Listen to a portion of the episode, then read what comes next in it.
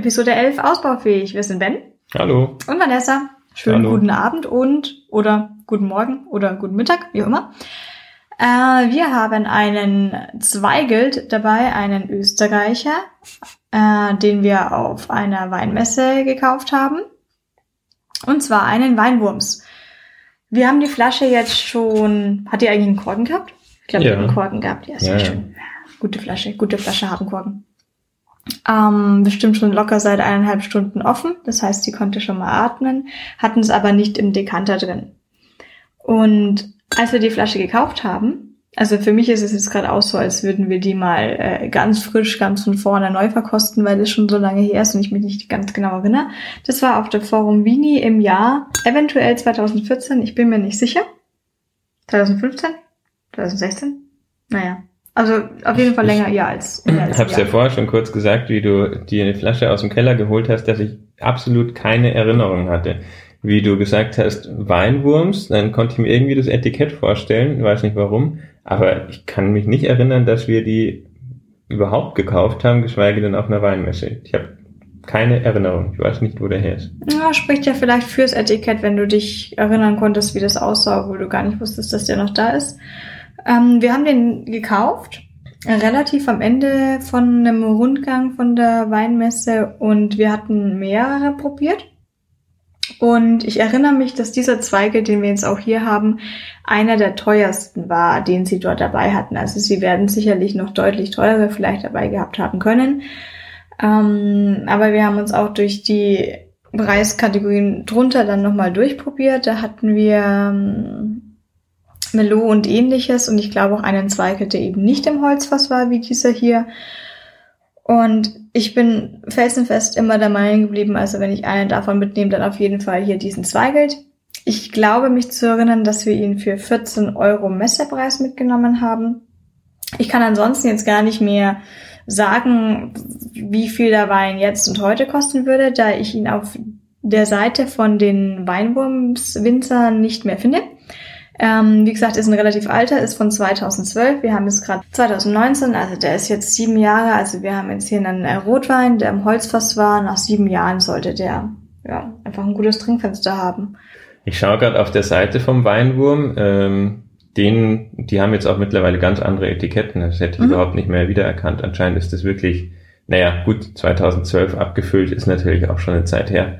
Aber ja, schaut alles ganz anders aus und kann man jetzt auch nicht mehr sagen, was der gekostet hat. Äh, ja, wie gesagt, 14 Euro, aber ich weiß nicht, ob es ein Messepreis war oder einfach so auch ein normaler Ladenpreis. Bevor wir gleich zum Aussehen, zum Geruch und zum Trinken kommen, ähm, wir haben jetzt auf der Flasche kein Label irgendwie drauf, dass er jetzt irgendwie etwas gewonnen hätte.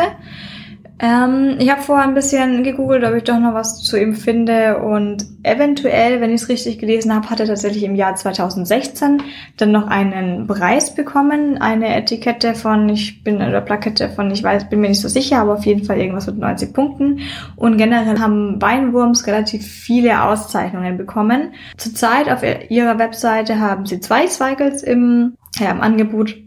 Das eine ist die Hommage und das andere ist, ich glaube, der Glücksmoment. Bei der Hommage, da waren auch sämtliche Plaketten für Preise mit angegeben. Weinwurms hat, glaube ich, 2019 jetzt zusätzlich noch eine Auszeichnung bekommen als der Solon-Sieger, wenn ich das richtig ausspreche.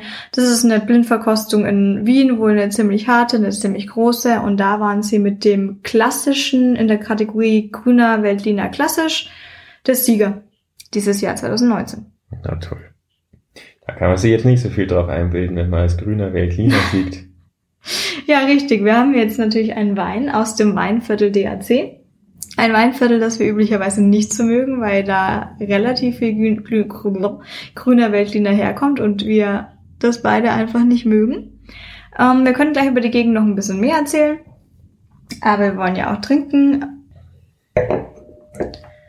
Genau, vielleicht kurz in der Zwischenzeit, während du eincheckst, kann ich was zu dem Weingebiet sagen. Also, das ist wirklich noch, also da, wo die Weinwurms herkommen, ist noch weiter östlich als Wien. Das ist direkt an der Grenze schon.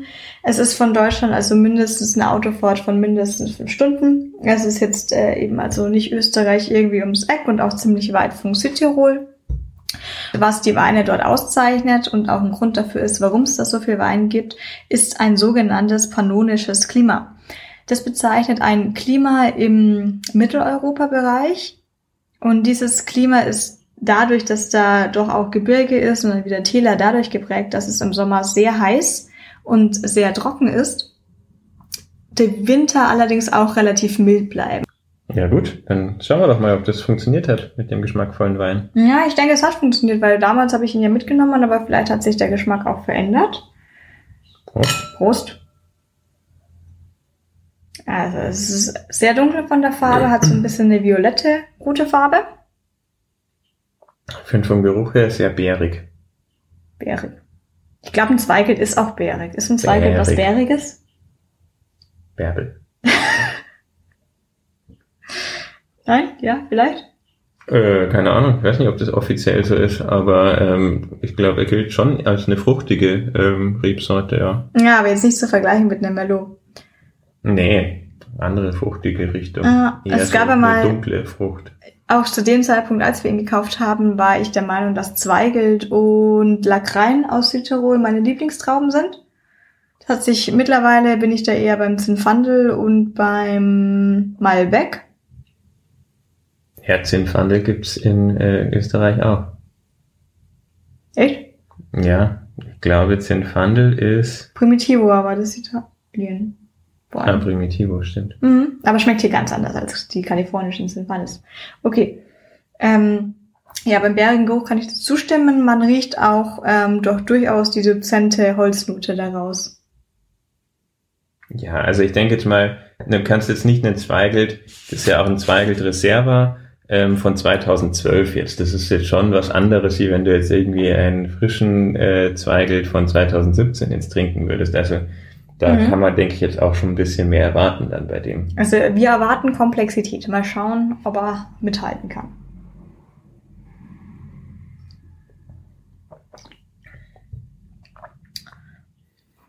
Ja, also Tannine finde ich leichte Tannine, aber nicht sehr dominant, was, was ich relativ gut finde. Ja, Ist fruchtig, aber ist auch sehr ausbalanciert alles. Sticht jetzt nicht irgendeine Note besonders raus. Er schmeckt auf jeden Fall nach Beeren. Hat ein bisschen was Kirsche, aber, aber sehr wenig. Nichts, was jetzt irgendwie dominiert. Also ich würde auch zustimmen, das sind mild eingebundene Tannine. Da Ein bisschen Vanille auch, aber auch alles sehr ausgeglichen. das ist relativ harmonisch. Ja, sehr. Ich weiß es nicht, ich weiß gerade nicht, ob mir das gerade so gefällt, dass er so harmonisch ist, oder dass ich vielleicht sogar irgendeine Kante vermisse. Ja, ich bin ja kein Fan von kantigen Weinen. Mhm. Mm, Ich meine, wir haben jetzt hier, ich würde es jetzt trotzdem mal wir eher wieder als einen höherpreisigen Wein einschätzen. Wir müssen irgendwann echt mal über so günstige Weine reden und da uns durchprobieren, aber da habe ich immer so Angst, dass da immer so viel gepanscht dabei ist und ich will das gepanschte Zeug da nicht trinken. Nicht, dass es nachher Skunk Juice ist. Genau. Du hast schon Ähm, wieder vergessen, wo es her ist. ja, aber ich habe das jetzt geschickt überspielt. Also für 14 Euro erwarte ich auch einfach, dass es ein guter Wein ist. Von daher kann ich ihn auf jeden Fall empfehlen. Ich kann ihn jetzt eben vor allem dann Leuten empfehlen, die eher was Samtiges und was Harmonisches haben wollen. Etwas, was überhaupt nicht zu trocken oder zu fruchtig ist. Er ist trocken ausgebaut, das ohne Zweifel, aber es ist jetzt trotzdem nicht so, als hätte man danach ein trockenes Mundgefühl. Ja, schon eher. Also finde ich jetzt halt, das ist ja eigentlich was, was ich gerade beim Zweigelt eigentlich, also das gehört, finde ich, zu der Rebsorte dazu. Auch vielleicht ein bisschen wie beim Blaufränkischen, äh, dass man eigentlich immer danach einen trockenen Mund hat. Und das finde ich, habe ich da auch. Nicht schlimm, aber auf ein bisschen oder zu mittelstark habe ich das auf jeden Fall. Ja, stimmt. In der Relation, vielleicht habe ich mich da falsch ausgedruckt. Es ist durchaus schon so, dass der, dass das, das ein trockenes ähm, Getränk ist. Man möchte dann auch einen Schluck Wasser wieder trinken. Aber es ist auf keinen Fall unangenehm. Nee. Apropos Wasser, ich trinke mal einen Schluck. Und apropos Blaufränkisch, der Zweigelt ist ja auch ein äh, stammt ja auch vom Blaufränkischen ab. Ja. Echt? Woher eine weißt du das? Kreuzung aus Blaufränkisch und St. Laurent.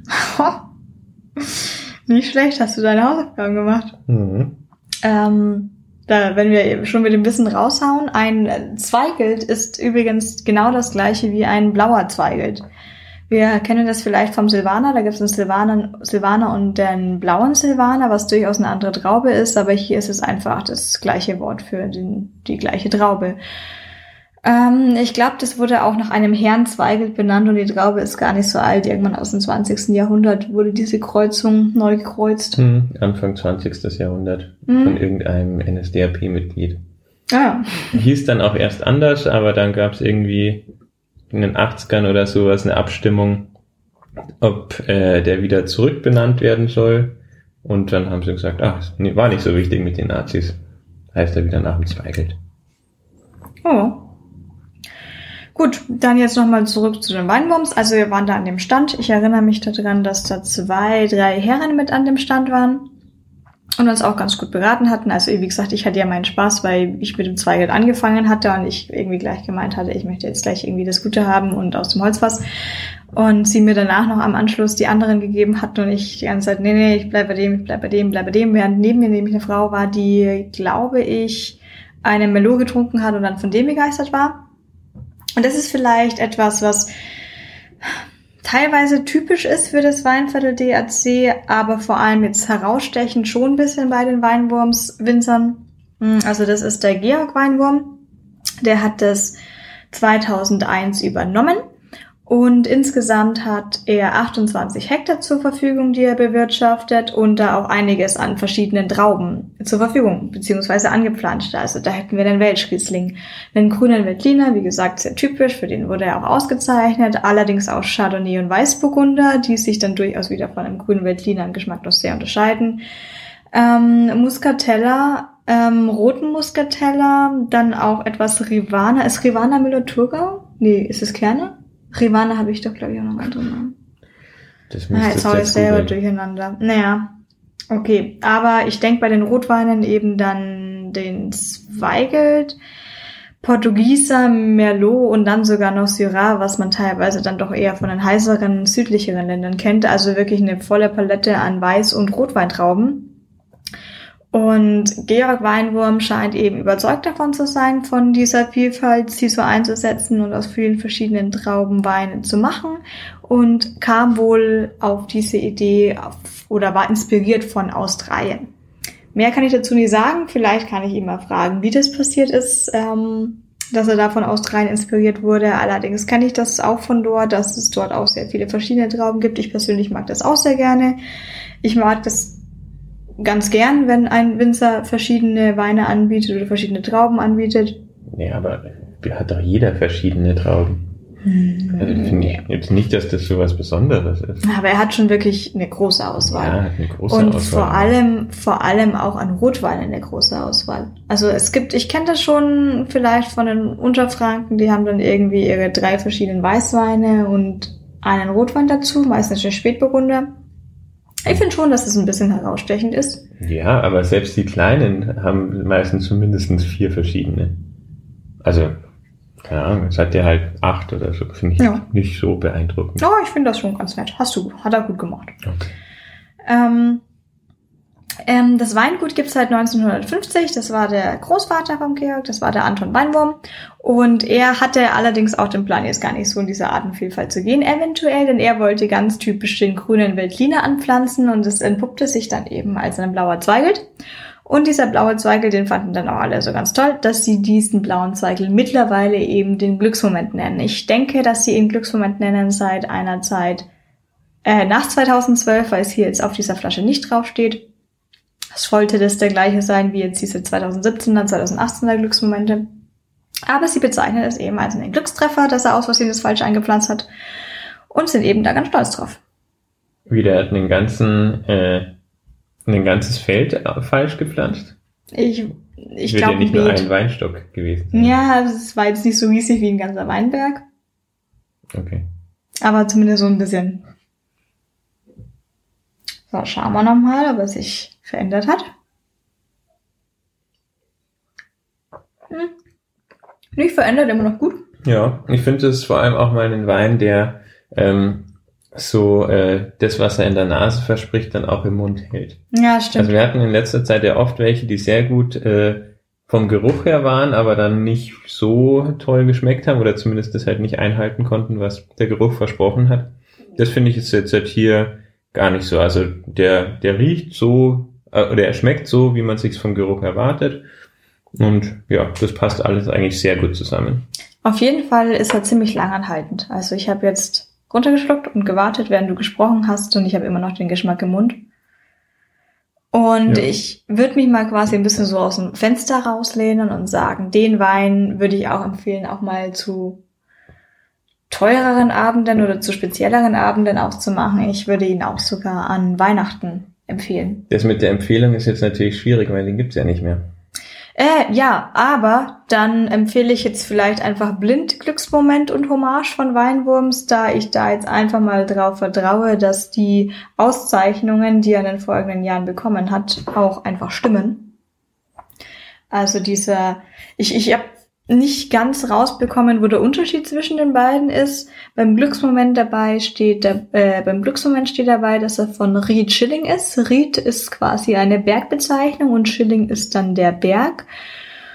Und ähm, der Ried Schilling ist auf jeden Fall ein Berg, der es erlaubt, dass da vielschichtiger Wein rauskommt. Der besteht auch aus verschiedenen Böden. Also da ist Lehm dabei, da ist Löss dabei, äh, alles Mögliche. Und da wird auch immer gerne rumprobiert und rumgespielt.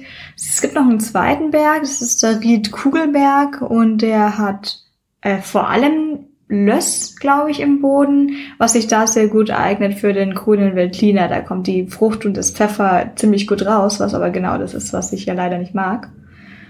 Und beim Hommage, ähm, also es sind, mh, vielleicht ist der Hommage der im Fass war und der Glücksmoment war nicht im Fass. Aber Also ich am würde besten jetzt mal selber nachschauen. auch so vom Preis her oder so von der äh, Ach. Kategorie, ähm, ja, sollte der Hommage wahrscheinlich Mhm. den noch am ähnlichsten sein, weil es auch ein Reserva ist. Mhm, okay. Ähm, ich weiß nicht, bei dem, den wir haben, stand da irgendwas dabei, dass der im Fass war? Ja, ja, da steht ja Reserve vorne drauf. Darüber haben wir ja geredet, dass er Holznoten hat. Ach ja, okay. Ja, Ja, ist ein guter Wein. haben wir schon wieder vergessen. dann äh, denke ich mal, dass der Hommage wahrscheinlich dann jetzt die neue Edition von dem ist. Ähm, aber ist halt 2017 jetzt, was man da kaufen kann. Das ist natürlich fünf Jahre neuer, das kann auch ganz anders sein. Das müsste man halt dann ausprobieren. Ja, jeder Jahrgang kann ja quasi anders sein, vor allem wenn es ein reinsortiger Wein ist und kein Cuvée. Aber preislich scheint mir das jetzt auch alles so Mhm. auf einer Ebene zu sein, hat da anscheinend auch einiges an Auszeichnungen geholt. Du, ich glaube, ich würde sagen, wir kaufen uns in 2017 nochmal. Wenn ich das jetzt richtig sehe, hat der Vienna Gold, Andres Gold, Frankfurt Gold, Decanter Bronze, nochmal Bronze, nochmal Silber. Der hat ja einiges gewonnen. Der 2017er. Und wo Also- gibt's den? Nachdem den anderen haben wir ja anscheinend auf der Messe geholt, müssten wir Mhm, Auf der Webseite schauen, ob es den auch, keine Ahnung, beim Schachs oder sowas gibt. Ja. Ach, über den Chucks könnten wir auch mal reden. Die nächste Episode, wir waren ja jetzt nämlich ähm, letztens spontan mal, weil wir haben ja einen Chucks bei uns in der Stadt. Und wir waren ja noch nie beim Schachs, das ist ja unfassbar. Dass wir irgendwie seit äh, Jahren Wein trinken, einen Wein-Podcast haben, wir waren noch nie bei Schachs Weindepot. Ja, ähm, man muss ja dazu sagen, wir sind ja beide ITler wir sind, wie heißt das, wenn man so eingekehrt ist, nicht so ganz sozial ist? Introvertiert. Introvertiert. Deswegen sprechen wir auch nur mit einem Mikro und nicht mit Menschen. Ich hatte auch schon ein bisschen Bammel, immer da reinzugehen und so zu reden. Weiß nicht, woher das kommt. Ähm, dann ist mir aufgefallen, dass der Jacques hat wahnsinnig gute Öffnungszeiten, in irgendwie so von 15 bis 20 Uhr. Und das meine ich jetzt ernsthaft. Das sind wirklich sehr gute Öffnungszeiten, wenn, wenn ich irgendwann mal vorbeikomme, dann nach der Arbeit. Und vielleicht haben wir auch Glück mit dem Schacks bei uns in der Stadt, weil da sind zwei oder drei Damen drin, die den Laden reißen und die sind wahnsinnig sympathisch und wahnsinnig gute Verkäuferinnen. Und ähm, dann ist mir aufgefallen, dass man im Schacks einfach so kostenlos probieren darf. Das ist ja Ja, also bin total begeistert von diesem Laden. Ich kannte das. Also ich weiß natürlich, dass alle immer davon reden und da ihren Wein kaufen, aber ich war da noch nie drin. Hm, Ich hatte auch ein Vorurteil. Ich habe halt einfach normalerweise keine Lust in diesen normalen Weinläden oder es gibt ja gerade in München gibt's ja viele so Weindepots, Weinboutiquen und Mhm. die meisten davon sind mir immer total unsympathisch. Mhm. Wenn da irgend so komisches Etepetete-Klientel drin ist, ähm, wenn man irgendwas probieren will, dann schauen sie dich schon ganz komisch an, so wie, wie nach dem Motto, du, du kennst nicht alle Weine schon, was bist denn du für ein Untermensch? Also das, ja, da, keine Ahnung, da fühlt man sich immer total komisch und deswegen will ich eigentlich in diese normalen Weinläden nie reingehen. Ich mag es halt immer auf den Messen, weil die Leute halt da einfach von sich aus ähm, ja, weil sie ja Werbung machen müssen, einfach äh, immer bereit sind, sofort alles zu erzählen und dir was anzubieten. Ähm, und in diesen komischen Münchner Weinboutiquen fühlt man sich, also ich mich zumindest immer total viel am Platz und total unangenehm. Ja, ich möchte jetzt äh, noch mal ein bisschen runterfahren. Ähm, wir können das natürlich nicht für alle sagen, aber ich habe die gleiche Erfahrung gemacht bei Vereinzelten, dass ich mich dort in den Läden teilweise dann doch wirklich unwohl fühle. Und man, also für mich ist Wein Spaß. Und es ist gar kein Problem für mich, auch mal 40 Euro für eine Flasche auszugeben. Es ist kein Problem für mich, für eine Kiste hunderte von Euros auszugeben. Aber trotzdem ähm, bin ich da wirklich nicht der Typ dafür, der da jetzt hochgestochen drüber redet, sondern ich habe wirklich Spaß dran zu trinken und äh, möchte auch gar nicht sagen, dass man, dass, dass ich möchte mich jetzt da gar nicht über andere Leute stellen. Aber dadurch bin ich einfach nicht der, die, die Kundengruppe von diesen Läden. Und beim Schacks hatte ich aber auch durchaus ein bisschen Angst, dass es eben so sein könnte, dass ich dann einfach in dem Sinne einfach nicht klug, dann, äh, klug genug für den Laden bin. Und das andere war dadurch, dass es ja doch eine Kette ist. Ich bin mir nicht sicher, ob es ein Franchise-Unternehmen ist. Aber trotzdem hatte ich da so ein bisschen dann wiederum den Vorbehalt, dass es eben jetzt dann doch wiederum nicht so ein kleiner persönlicher Laden ist, sondern irgendwie eine Kette, die halt irgendwelche Sachen verticken wollen. Aber äh, keins von beiden. Es, sie haben sehr gute Weinte. Wir waren jetzt zweimal da und haben jeweils, glaube ich, zwei bis drei Flaschen mitgenommen. Ähm, ja, vielleicht haben wir auch einfach Glück mit der Stadt. Keine Ahnung. Ja, also ich denke, das macht schon auch viel dann der jeweilige Verkäufer aus, der da in dem Laden arbeitet und die bei uns, die sind halt wirklich extrem gut. Ähm, Sie haben halt genau gewusst mit unseren komischen Beschreibungen, was wir haben wollen und was wir dann auch tatsächlich haben wollen, weil sie haben das dann nochmal so übersetzt. Ja, also gerade beim ersten Mal, glaube ich, da haben wir eher nach Rotweinen geschaut, da haben wir schon sehr wirr dahergeredet, was wir haben wollten und irgendwie sind wir aber doch auf, irgend, auf was gekommen, was uns dann geschmeckt hat. Am zweiten Mal, wo wir nach äh, einem Sekt gesucht haben, Mhm. ähm, da konnten wir es auch deutlich besser beschreiben und das hat dann auch äh, von Anfang an, ähm, hat sie direkt die richtigen Sachen rausgesucht. Ähm, das, das war, hat sehr gut funktioniert, ja. Was sehr sympathisch war, aber wie gesagt, vielleicht machen wir einfach mal eine ganze Episode drüber, dass ich, äh, wir mögen die beide eben nicht so sprudelige Sechs- oder Perlweine oder Schaumweine, wie auch immer. Und ich hatte dann noch nachgefragt, ob sie denkt, dass mir da eine schmecken könnte, dann aber trotzdem, weil die Flasche war einfach so schön, ich dachte, ich probiere sie vielleicht mal. Und die war aber deutlich teurer als die, die sie uns erst empfohlen hatte. Und sie hat wirklich gemeint, nee, ähm, relativ sicher wird es nicht sein, aber sie äh, hat, hat ihn auch offen und sie kann uns gerne mal probieren lassen. Aber sie hätte ihn mir jetzt nicht angedreht, was sehr freundlich ist, weil sie hätte da auch mehr Geld irgendwie machen können, wenn sie einfach irgendwie jetzt da rumgetan hätte, als wäre da jetzt total besser und würde mir besser schmecken. Da kann man ja Menschen so mani- manipulieren. Hat sie aber überhaupt nicht gemacht.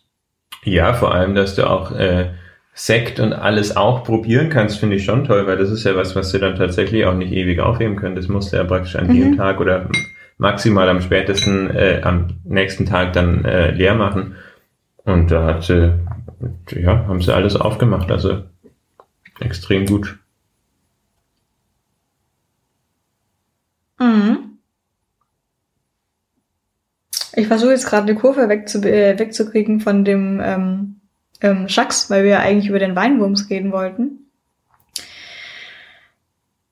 Hm, sollten, also ist das jetzt ein Wein, den wir den 2017 da zum Beispiel für Versandkosten bestellen würden, jetzt nochmal? Ich meine, wir haben einen wahnsinnig vollen Weinkeller. Es ist jetzt nicht so, dass wir einen bräuchten, aber du sagst ja immer, man kann nie genug Wein haben. Ja, stimmt.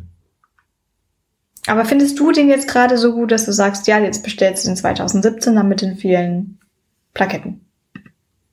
Äh, nee, ich meine, du kannst ja auch normalerweise nicht einfach eine Flasche bestellen. Nee, nee. Oder wenn du es könntest, dann würde es von den hättest du genauso hohe Versandkosten wie der Wein kostet. Also ich würde mir jetzt da definitiv nicht eine Kiste davon bestellen. Mich würde es auf jeden Fall interessieren und ich bin auch äh, bereit, den, den äh, Verkaufspreis zu zahlen. Äh, von 14,90 Euro stand jetzt da bei dem einen Versand, den ich gefunden habe.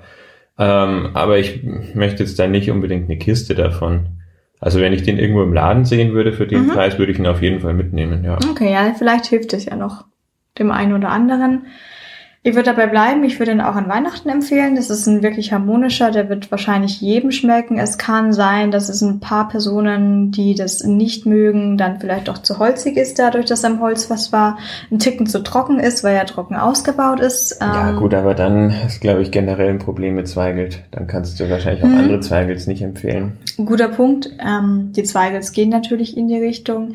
Ich kann auf jeden Fall noch dazu sagen, ich hatte den Zweigelt auch probiert, der nicht im Holzfass war und ich habe habe mich für den Holzfass entschieden. Und zwar äh, sehr klar für den mit dem Holzfass entschieden, auch wenn er zwei, drei Euro teurer ist. Ähm, was man vielleicht generell noch zu Zweigelt sagen kann, also Zweigelt ist eine Sorte, ähm, die sehr hohe Erträge bringt, ähm, relativ leicht äh, zum Anbauen ist, relativ hm? äh, unanspruchslos ist, was den Boden angeht. Ähm, Allerdings, um einen guten Zweigel zu machen, musst du dann relativ viel Arbeit reinstecken, weil du musst ihn dann sehr ausdünnen, sehr viel Arbeit im ah. Wein, äh, Weinberg machen und den halt zurückschneiden, ähm, damit eben dann ein qualitativ hochwertiger Wein entsteht und nicht einfach nur, nur viel. Ähm, das ist vielleicht dann auch der Grund, ähm, einerseits, warum der Zweigelt mittlerweile die, ähm, äh, die am meisten verbreitetste oder am meisten angebauteste Rotweinsorte in Österreich ist. Und äh, aber vielleicht auch, dass es äh, Zweigelt in sehr unterschiedlichen Qualitäten gibt. Weil ähm, du kannst auf jeden Fall auch einen günstigen Zweigelt äh, in jedem Supermarkt kaufen. Es gibt, ja, wie gesagt, ist halt die meist angebauteste Sorte. Ähm, aber vieles halt auch günstig und dann einfach eher auf Ertrag ähm, produziert und das ist dann normalerweise kein guter Wein. Ja, verrückt, dann ist das ja wie bei Müller-Thurgau aus Unterfranken. Das weiß ich jetzt nicht. Bei Müller-Thurgau ist es genau das Gleiche. Also der hat einen schlechten Ruf, und da habe auch ich, und ich bekomm's nicht los, immer noch meine Vorurteile gegenüber vom äh, gegenüber zum Müller-Thurgau. Das ist ebenfalls eine Weintraube oder eine Rebe, die sehr, sehr hohen Ertrag, also wirklich massiv hoch, also jetzt nicht irgendwie das Doppelte, sondern ich glaube wirklich das drei- bis vierfache von anderen Trauben verglichen mit Riesling, Silvaner, da, da, da, Scheurebe, was ich, ähm, bringen kann.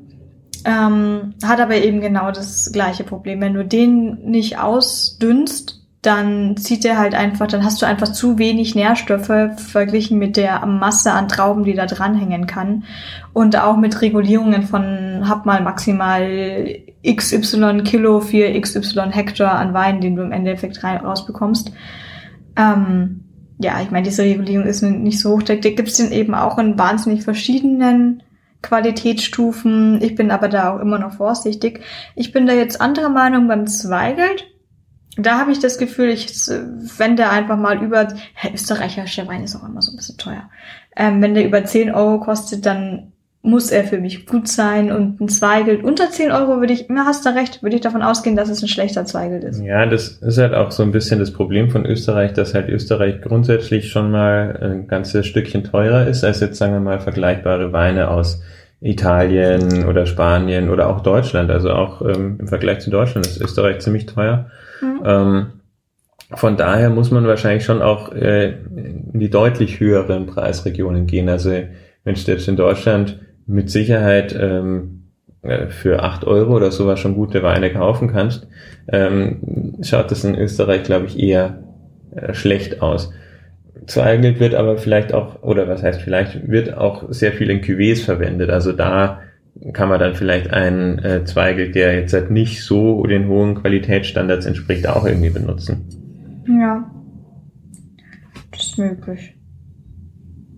Ähm, ich schau gerade auf die Flasche, der hat jetzt 13,5% Alkohol. Okay, das ist jetzt für den Rotwein gar nicht so untypisch. Das ist eigentlich normaler Alkoholgehalt für ja, den das Rotwein. Das ist jetzt noch nicht so viel eigentlich. Ja, vielleicht ist das jetzt auch einfach diese Hitzewelle in Deutschland gewesen, weil ich merke das schon ein bisschen.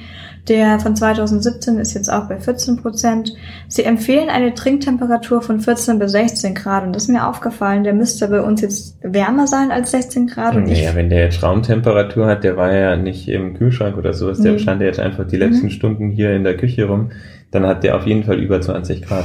Hier in der Küche ist. Also wir machen, den Podcast nie aus der Küche. Aber ja, stand da vor in der Küche. Ähm, denn ich würde ihn tatsächlich so einen Ticken kälter auch trinken wollen. Hm, finde ich nicht. Also ich finde, ein Rotwein muss wirklich bei Zimmertemperatur trinkbar sein und Zimmertemperatur ist halt übers Jahr unterschiedlich. Und ich finde, ein Rotwein muss auch im Sommer noch bei Zimmertemperatur trinkbar sein und das ist der auf jeden Fall. Ja, na ja, klar.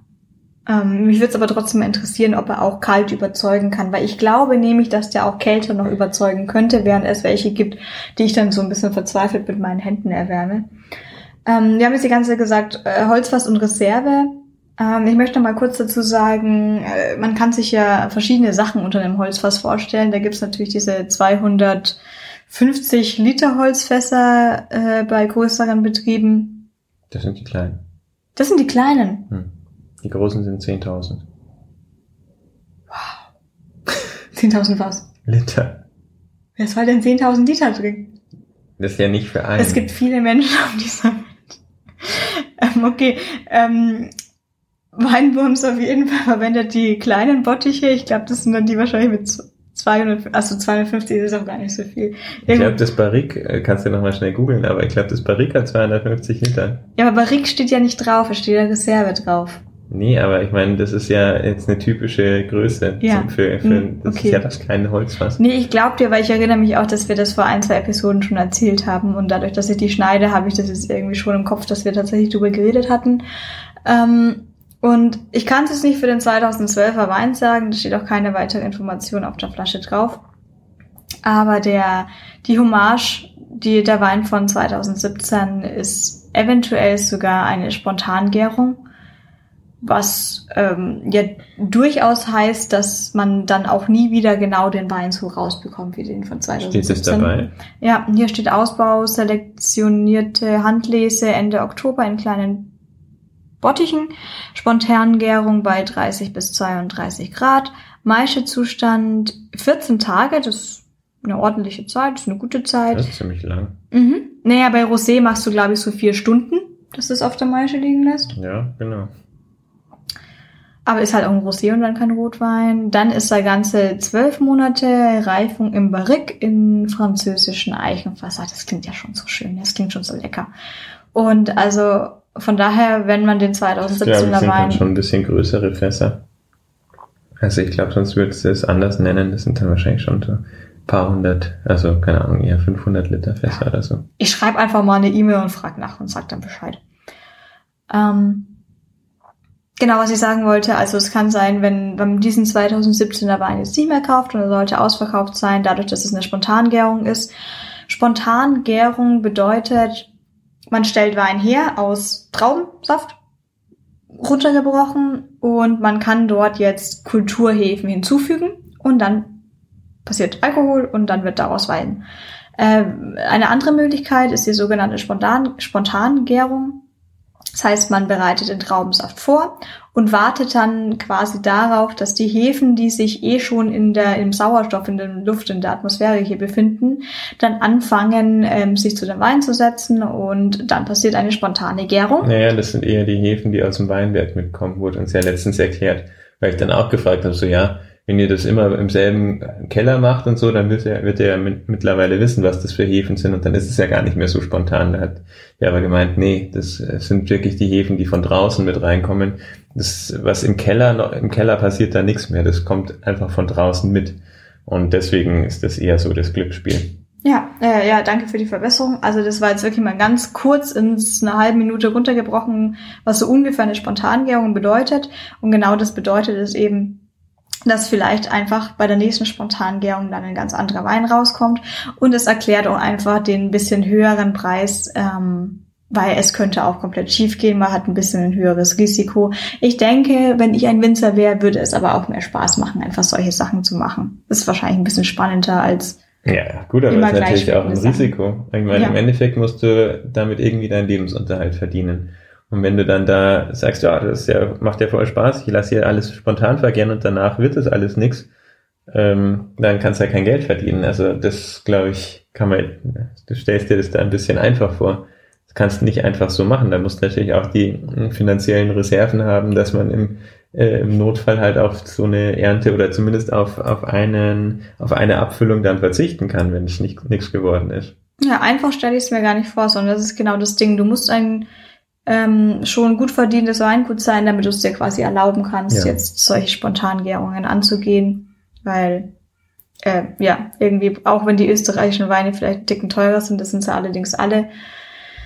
Von daher wird man auch als kleiner Winzer vielleicht nicht unbedingt wahnsinnig reich damit. Ähm, da muss man sich schon leisten können. Wenn wir jetzt eh gerade den Hommage noch offen haben, vergleichen wir doch mal das Ganze mit den Notizen, was wir jetzt eigentlich schmecken sollten, denn sie beschreiben den 2017er zumindest mit dunkler Kirsche, vollmundig, schwarze Beeren, ja guck, da kommt eine Beeren raus, dichte Frucht, Bourbon-Vanille, Rumtopf, lange am Gaumen, Zweigel der Sonderklasse.